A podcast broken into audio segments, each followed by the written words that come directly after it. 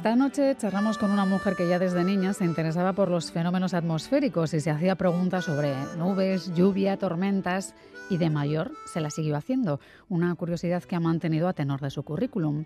Mar Gómez es doctora en Ciencias Físicas por la Universidad Complutense en la especialidad de Físicas de la Atmósfera. Ha trabajado como investigadora en climatología, es divulgadora, ponente, ha trabajado como presentadora del tiempo en diferentes televisiones y en la actualidad es responsable del área de meteorología en el tiempo.es. También ha escrito un libro del que vamos a hablar en profundidad en los próximos minutos. Pero antes, Lourdes Soria, nos adentramos en la realidad de quienes son meteorosensibles.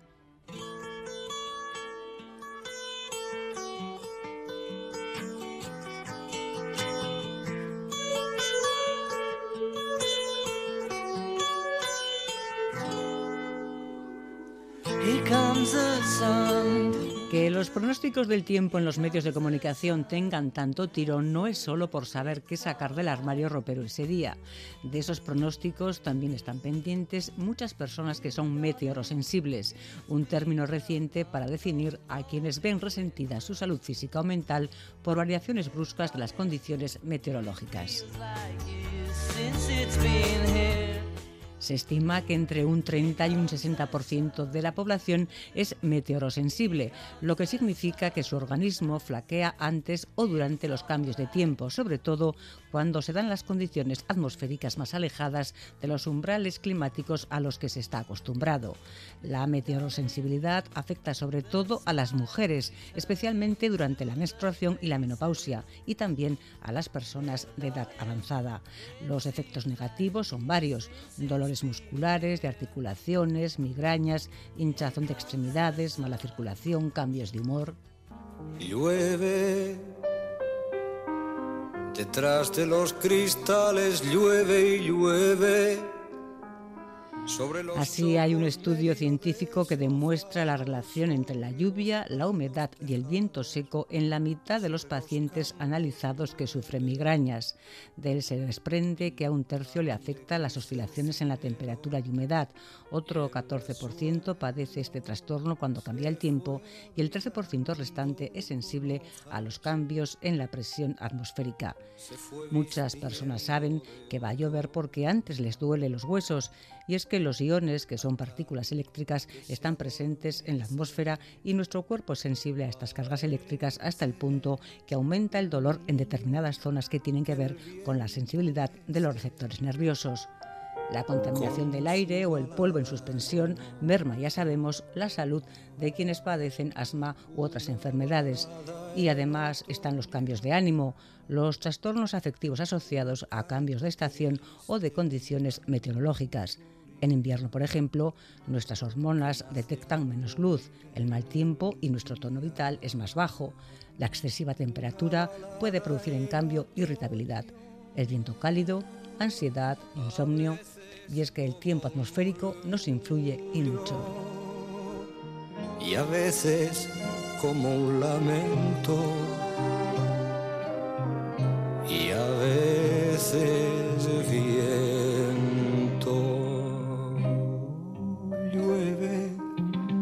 Detrás de los cristales llueve y llueve. Sobre los chopos medio deshojados, sobre los pardos tejados, sobre los campos llueve. Te podría contar que está quemándose mi último leño en el hogar soy muy Mar Gómez, Gabón, muy buenas noches. ¿Qué tal? Muy buenas noches. Mar Gómez es doctora en Ciencias Físicas por la Universidad Complutense en la especialidad de Física de la Atmósfera y suponemos que ha investigado mucho en torno a la meteorosensibilidad porque así se llama su libro, Meteorosensibles, cómo el tiempo influye en nuestra salud física y mental. Eh, yo he estado repasando un poco, he leído que tu curiosidad, Mar, eh, tu necesidad de saber cómo funcionaban las cosas, que, que querías ya de niña saber cómo funcionaba la radio o por qué se veía la tele, cómo funcionaban las cosas, entiendo que te llevó a estudiar ciencias físicas y ahí descubres que todas las respuestas no son inmediatas, ¿no? que a veces tienes que descubrirlas o investigarlas tú también. Pues sí, la verdad es que yo he tenido mucha curiosidad siempre desde pequeña. La ciencia me ha apasionado en todos los ámbitos, no solo en la física. Y bueno, pues me decidí a estudiar esta carrera con vistas pues a encontrar respuestas a muchas de, las cosas que nos rodean. Y efectivamente, bueno, pues a raíz de eso realicé mi doctorado precisamente pues para profundizar en la investigación en, ese campo que, era relacionado con la climatología. Y en general, pues la verdad es que me gusta mucho investigar todos los temas relacionados con la ciencia y así ha nacido Meteoros sensibles. Esta obra que creo que, bueno, pues al final mucha gente se va a sentir identificada porque en mayor o menor medida siempre el tiempo nos influye de una manera u otra. ¿En qué momento empiezas tú a investigar en este ámbito, el de la sensibilidad meteorológica, dentro de ese doctorado en climatología o esto viene de atrás? Bueno, pues la verdad es que empecé ya a plantearme ciertas ideas relacionadas con la meteorosensibilidad cuando yo misma empecé a experimentar pues algunas dolencias y algunos síntomas relacionados pues con determinadas eh, situaciones de mi vida, ¿no? Entre ellas, bueno, pues eh, un problema en un tobillo derecho que terminó con una cirugía y bueno pues yo sentía que al final eh, ciertos cambios de tiempo pues me afectaban al dolor de esa cicatriz y al final pues me decidí a investigar si realmente esto era eh, tenía fundamento científico si realmente era una percepción mía que no tenía ningún tipo de fundamento. También con el viento los vientos cálidos resecos muy racheados producidos por un efecto conocido como el efecto Foen sobre todo en zonas de montaña suelen provocar dolores de cabeza y un estado de ánimo más alterado. Yo también notaba que de vez en cuando eso me sucedía. Así que, bueno, pues me decía investigar y me di cuenta que efectivamente pues no era la única, algo que ya me imaginaba, hmm. porque, bueno, mucha gente pues manifiesta ciertos dolores o ciertos eh, síntomas eh, físicos y mentales cuando el tiempo cambia. Mm. Iremos poco a poco desgranando algunas de esas cuestiones, como el efecto de los iones, que ya has mencionado ahí más o menos por encima. En principio, claro, hablamos de meteorosensibilidad. Ahora, quien piense que esto está asociado a aquel dolor de rodilla con el que nuestras abuelas decían poder predecir los cambios de tiempo, que era un clásico, ¿Tú después de estudiarlo crees que tiene base científica o cierta base científica o que al menos hay un punto para seguir investigando a partir de ahí? Sí, hay algunos eh, síntomas y algunas enfermedades que es indiscutible la relación que tienen con los cambios de tiempo. En el caso de los problemas articulares, eh, investigué sobre todo la artritis reumatoide y la artrosis y se encontró que ciertas variaciones de presión influían en la percepción de los síntomas. No significa que se agrave la enfermedad ni que haya más prevalencia, sino que esos síntomas pues pueden empeorar ante determinados eh, caídas de presión, sobre todo con la llegada de borrascas, y también con ciertas variaciones de presión. Ahí no estaban muy alineados los estudios y que hablaban de variaciones de presión, no tanto caídas o subidas, sino simplemente variaciones. Y sí, además hay otra otra parte relacionada con esto que es el hecho de que cuando llega una borrasca, por ejemplo, y baja la presión, tenemos más frío, más humedad, nos quedamos más en casa y las personas que tienen problemas articulares se quedan en casa, se mueven menos, eso puede producir una inflamación y por lo tanto que haya más dolor. Así que hay dos eh, factores que influyen bastante en esos dolores articulares. Dices que afecta más a las mujeres. ¿Por qué? Sí, la meteorosensibilidad afecta en general más a las mujeres, sobre todo en la menstruación y también en, en eh, la menopausia, precisamente porque tenemos un factor hormonal muy importante ¿no? en, esos momentos. Entonces, sí que hay cierta relación con el sistema hormonal y cómo rige nuestro cuerpo y puede influenciarnos más. Entiendo que poco a poco somos conscientes de cómo nos influye, más allá de que sintamos mucho frío o mucho calor, que normalmente hay gente que aguanta más una cosa que la otra. En tu caso, lo del frío y el invierno, no sé cómo lo llevas, pero si has mencionado ya el viento, que lo llevas regular y explicas por qué en uno de los capítulos, al menos... Eh, fue así en una etapa de tu vida, ¿no?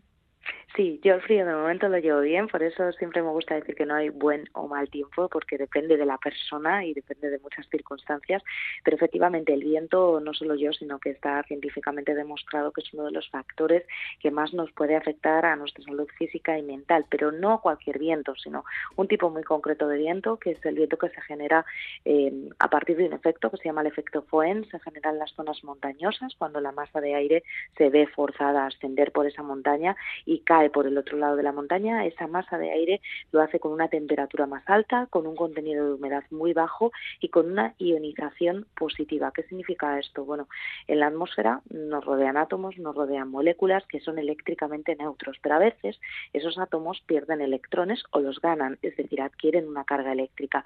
Pues esa ionización positiva que se produce en estos eh, tipos de viento generado por ese efecto Foehn o también cuando las masas de aire rozan eh, con eh, arenas desérticas o con un suelo muy seco, esa ionización positiva está demostrado que tiene un efecto nocivo en nuestra salud cuando esa concentración es muy elevada. ¿Qué efectos puede tener? Pues puede dar lugar a ese tipo de viento a cefaleas, a insomnio, a dolores de cabeza, pero también está muy demostrado que ese efecto Foehn tiene una relación directa con el incremento de suicidios.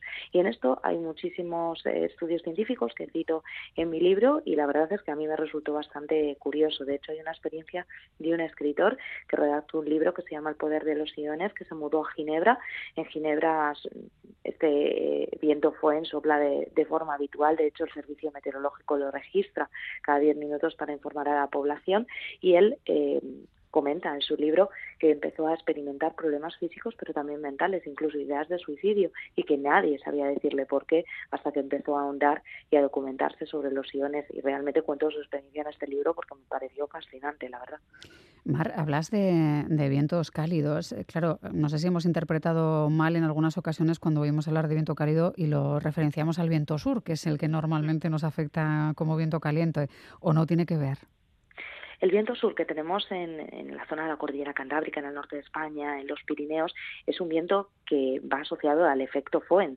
Y ese viento sur, cuando pasa la ladera de la montaña y recae hacia el otro lado de la montaña, es un viento más cálido, más reseco, más racheado y posiblemente con una fuerte ionización positiva. Así que sí que estamos hablando de ese viento, aunque como digo, no a todas las personas nos afecta y ni mucho menos eh, nos tiene por qué afectar en temas de suicidio. Simplemente hay una relación con ese incremento de las tasas de suicidio cuando el viento Foehn eh, sopla. Uh -huh. En base a lo que mencionabas, si afectase a todo el mundo exactamente por igual, habría zonas que estarían claro. despobladas ya por, por motivos obvios, digamos. ¿no? Claro, también juega un papel muy importante la adaptación. No es lo mismo la persona que vive desde que nace en una localidad a una persona que se cambia de residencia y que puede ser mucho más sensible a esos cambios eh, de tiempo y en concreto a este viento. Hmm. Hay eh, personas que ya nos están escribiendo diciendo que aguantan mejor un, uno, unas fases de, del año que otras. ¿no? Me decían, por ejemplo, me parece muy interesante, este verano lo pasé fatal con, con el calor, aguanto mejor el frío. Y es verdad que parece que somos o de, o de un extremo o del otro normalmente. ¿no? Quien aguanta muy bien los 40 grados o los 30 y tantos, luego en invierno sufre muchísimo. En esto de las migrañas que has mencionado en un momento, se habla también de ello en este libro llamado Meteorosensibles, cómo el tiempo influye en nuestra salud física y mental. Lo relacionas o se relaciona con la presión atmosférica y hablas también de estudios desarrollados, por ejemplo, en Estados Unidos o Japón. No sé si son concluyentes a este respecto. El, lo, lo de poner la diana en los vientos calientes y su relación con las migrañas. Sí, sobre todo eh, existe mucha relación con las caídas de presión eh, que van asociadas a la llegada de borrascas. Japón es un país que cuenta con las cuatro estaciones, pero que se ve azotado por borrascas y también por tifones de forma bastante habitual. Entonces, se han realizado muchos estudios al respecto con relación a migrañas y caídas de presión y se ha determinado que aproximadamente el 75% de las personas analizadas en esos estudios experimentaban problemas o síntomas más graves en sus migrañas cuando eh, caía la presión. Incluso se ha documentado una mayor eh, frecuencia de venta en medicamentos especializados en las migrañas cuando descendía la presión atmosférica. Así que parece que hay una relación bastante directa entre esas bajadas de presión y los episodios de migrañas y el viento también puede inducir eh, a que tengamos más dolores de cabeza, por ejemplo. Sí, mencionan eh, como en Cataluña, que parece que tenemos también audiencia en Cataluña, menciona que bueno se habla del viento de poniente. Cuando hablamos de este tipo de cuestiones, eh, supongo que en cada sitio habrá pues una nomenclatura ¿no? para ese tipo de, vientos, de cómo nos llegan. También eh, preguntan ya por los efectos de la luna, que hemos mencionado al principio. Y claro, ahí también eh, analizas cómo nos afecta, cuánto, y si solo las mujeres o también pudiera haber base para pensar que aquellas historias de hombres lobo, ¿no? que, que, hacían que siglos atrás temblaran muchas personas, tenían algo, algo de base, aunque fuera mínima, ¿no? para dar paso a la leyenda. Sí, la verdad es que además de los cambios de tiempo me propuse investigar si otros factores ambientales o de la naturaleza pues nos podían afectar de alguna manera, pues precisamente para que el libro fuera muchísimo más completo. Y la verdad es que durante la escritura de este libro yo estaba embarazada y una de las cosas que más me decían es que seguramente pues mi parto tendría lugar eh, muy cerquita de la luna llena, ¿no? Entonces, bueno, dije, pues voy a investigar si realmente esto tiene un fundamento científico o, o está muy arraigado en nuestra cultura popular. Y la verdad es que no tiene un fundamento científico, no existen más frecuencias de partos en días de luna llena, no hay una correlación con nuestra menstruación, no hay una relación con la agresividad, aunque esto sí que tiene una explicación y es que en el pasado, cuando no contaban con luz artificial, pues las personas en las noches de luna llena pues solían organizar fiestas, hacer más actividades al aire libre y esto daba una oportunidad a que hubiera pues más conflictos personales, más peleas y de ahí que se vinculara esa agresividad con la luna llena. Lo único que está demostrado es que las fases de la luna pueden influir en las personas que tienen trastorno bipolar de ciclo rápido porque pueden influir ligeramente en el sueño y ellos son muy sensibles precisamente pues al sueño, así que les podría afectar de alguna manera. Bueno, no hay correlación exacta, como decías, entre la luna llena y algunas cuestiones como los partos. Eh, ¿La hay para subir la criminalidad? Porque si vuelvo a abrir el libro por el capítulo 4, lo titulas Calor criminal y hablas de cómo nos afectan las altas temperaturas y se mencionan las denominadas leyes térmicas, que no sé muy bien de dónde surgen, pero hablan precisamente de eso, ¿no? Sí, la verdad es que con el calor, eh, con las altas temperaturas más bien extremas, eh, sí que hay una relación con la agresividad, con la ira, incluso con las tasas de delincuencia.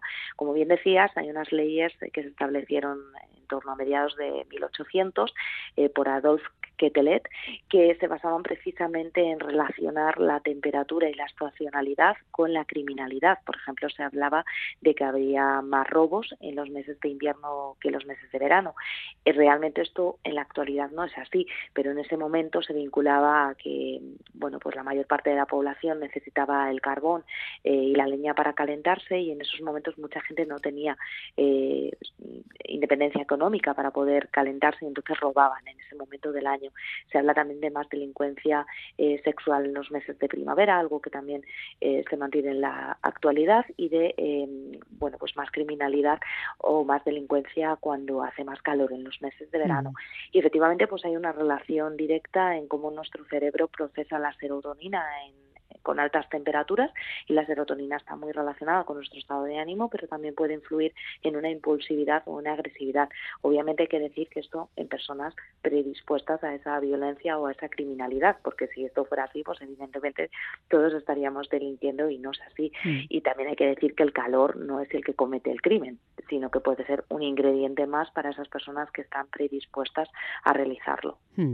Y que habría que trasladarse por un momento a aquella época, ¿no? A 1800 50 entiendo que sería más o menos, o 1860, que era cuando se implementaron estas leyes, que a veces pensamos que todo funciona en base a cómo lo conocemos hoy en día y hacemos estas asociaciones. Exacto. Por acabar eh, charlando del futuro, aunque sea corto, no sé si va a ser optimista la respuesta, pero claro, estamos hablando del planeta con temperaturas que van subiendo, estamos tratando de evitar que siga subiendo de temperatura. Tal vez habría que decir que en base a todo esto podría crecer la criminalidad, a ver si todo el mundo trata de evitar esa subida de, de grado o grado y medio ¿no? que estamos intentando lograr. Sí, la verdad es que lo más importante es que mitiguemos el calentamiento global. Pararlo no vamos a poder pararlo ahora mismo. Yo siempre digo que la atmósfera es como un vertedero, hemos echado a la basura y se tiene que descomponer. Va a llevar un tiempo, pero sí que podemos mitigar esos efectos. Todo depende de cómo nos adaptemos en los próximos años. Evidentemente la temperatura está aumentando, lo está haciendo eh, a unas tasas eh, increíbles en cuanto a velocidad. Las últimas décadas están siendo cada vez más cálidas. Los últimos años registramos temperaturas de récord y esto puede influir en el comportamiento de muchas personas pero además también puede influir en otros aspectos, como pueden ser mentales, pues en esas personas que se vean obligadas a migrar de, de su territorio, de su zona de residencia por fenómenos meteorológicos extremos o porque se queden prácticamente sin agua, eso puede tener un impacto en la salud mental y se habla además de coansiedad, ¿no? Las nuevas generaciones están desarrollando esa ansiedad ante la situación futura que se queda pues para ellos en los próximos años. Así que no es demasiado esperanzador, pero en nuestra mano está también poner soluciones e intentar mitigar los efectos. Eso es, implicarse un poquito.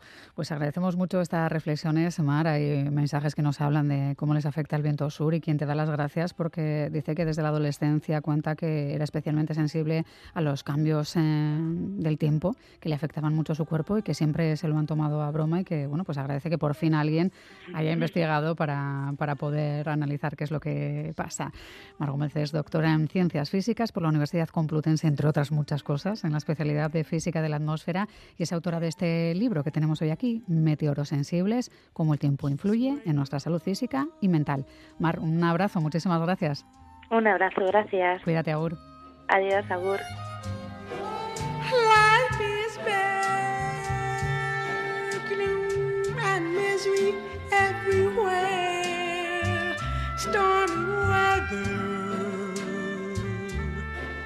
Just can't get my poor self together.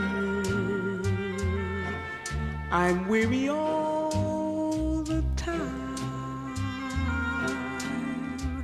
the time. So weary all the time.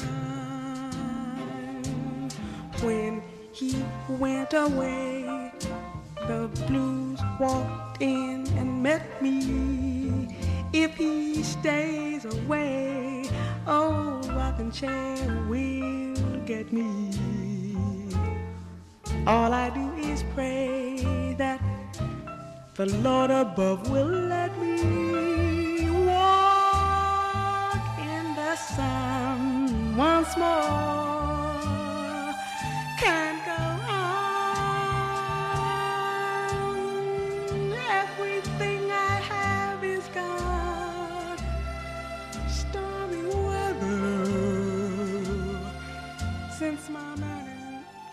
Gambara de cerca, con Miriam Duque.